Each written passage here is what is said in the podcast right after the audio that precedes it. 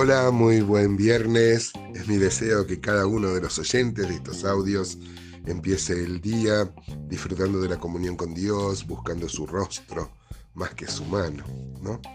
Este se, se aproxima un fin de semana lleno de actividades espirituales y como lo venimos diciendo desde hace ya cinco años, el viernes para mí por lo menos es el día más lindo de la semana en cuanto a expectativa, ¿no? Eh, porque todo va a pasar. Eh, tenemos una expectativa muy grande en el corazón por lo que Dios nos hablará. Eh, vamos a seguir con el capítulo 10 de, de este apasionante libro de Oseas, desde el versículo 9 y vamos a ver cómo Dios va a derramar su disciplina, va a volver al tema de Gabaá, que ya hemos, ya hemos tratado, va a insistir que como en el tiempo de Gabaá eh, no había derramado la disciplina merecida, que hubiera sido fuego y azufre, como en Sodoma, Gomorra, Adma y Seboín, y este, pero ahora sí va a venir el, castigo de parte de las, de las, de las naciones vecinas. Eh, qué maravilloso, ¿no? Como Dios no desea la muerte y la ruina de los pecadores, por eso desea misericordiosamente su castigo. ¿no? Vamos a leer entonces versículo 9, dice así, desde los días de Gabaá has pecado, oh Israel.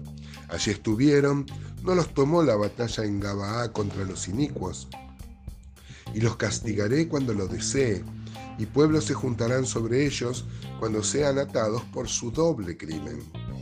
Efraín es novilla domada que le gusta trillar, mas yo pasaré sobre su lozana cerviz, haré llevar yugo a Efraín, arará Judá, quebrará sus terrones, Jacob. Sembrad para vosotros en justicia, segad para vosotros en misericordia, haced para vosotros barbecho. Mire con cómo habla Dios, ¿no? El barbecho es cuando eh, se deja descansar a la tierra, ¿no? Este, eh, como como era costumbre, por lo menos en los tiempos bíblicos. Hoy, este, con todos los métodos de siembra directa, esto se ha dejado de lado, pero barbechar es dejar reposar por lo menos un año eh, eh, la, tierra. Acá como ellos estaban sembrando iniquidad, sembrando pecado, eh, a mí me, me, parece como si Dios está diciendo aflojen un poco, aflojen un poco, ¿no? Con tanto, con tanto este pecado, con tanta siembra de iniquidad. Eh, dijimos el 12, sembrad para vosotros en justicia, segad para vosotros en misericordia, haced para vosotros barbecho, porque es tiempo de buscar a Jehová hasta que venga y os enseñe justicia. Habéis arado impiedad y segasteis iniquidad. Comeréis fruto de mentira, porque confiaste en tu camino y en la multitud de tus valientes. Por tanto, en tus pueblos se levantará alboroto y todas tus fortalezas serán destruidas como destruyó Salmán a Betarbel en el día de la batalla, cuando la madre fue destrozada con los hijos. Esto habla de las primeras invasiones asirias. Así hará a vosotros Betel por causa de vuestra gran maldad. A la mañana será del todo cortado el rey de Israel. El, tema de volver a Gabaá, ya hemos visto que lo que sucedió en Gabaá fue un hecho realmente truculento, espantoso, que se sumaba a la, multitud de pecados. Nadie llega a ese nivel de pecados sin antes permitirse otros pecados. ¿no?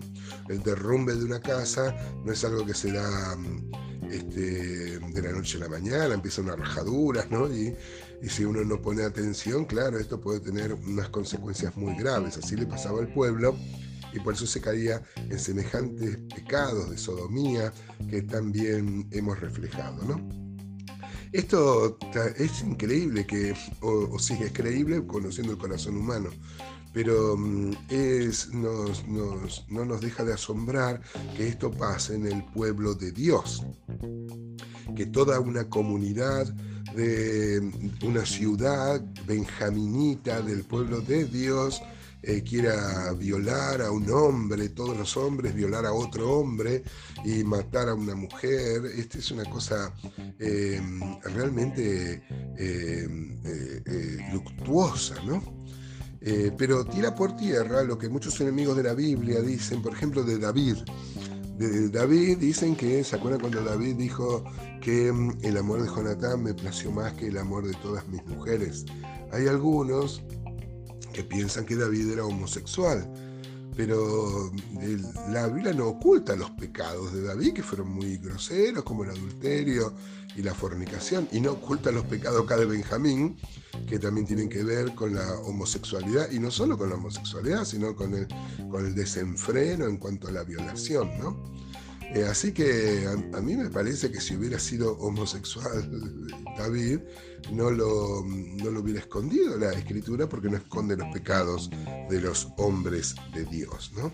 Bueno, la, cuestión que eh, seguramente al doble crimen se refiere a, sus grandes pecados y al crimen de querer confiar para que lo defiendan este, los países vecinos.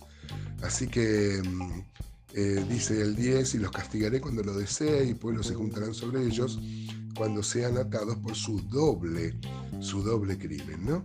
El 11 dice, eh, Efraín es novilla domada que le gusta trillar. Ustedes saben que Em, si uno toma una vaca, un buey, em, es más fácil el tema de trillar, donde inclusive Dios había prohibido que se le ponga bozal para que pueda comer, es más liviano el trabajo de trillar y donde aún el mismo animal goza de los beneficios de ese trabajo que el de arar, por ejemplo.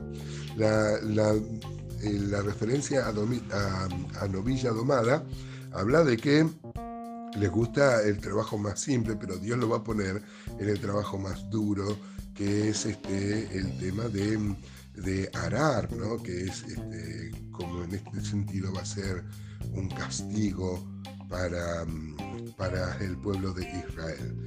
Eh, Deuteronomio 25.4 dice que no pondrás bozal al buey que, eh, que trilla, y del cual Pablo en 1 Corintios 9 va a dar otra interpretación eh, Pablo va a decir que esto tiene que ver con el sostén de los siervos, porque mm, va a decir Pablo que Dios tiene cuidado de los bueyes, esto lo dijo para nosotros, por supuesto que también tiene cuidado de los bueyes, pero sobre todo de, eh, el cuidado hacia los, hacia los siervos, a los que están este, trabajando para la obra del Señor. ¿no? El apóstol Pablo también dice eh, escribe a Timoteo, dice que los ancianos que gobiernan bien sean tenidos de doble honra. Comparto el pensamiento de muchos intérpretes que dicen una honra es la honra por su trabajo, por la función de anciano y otros una honra, una honra económica, una ofrenda.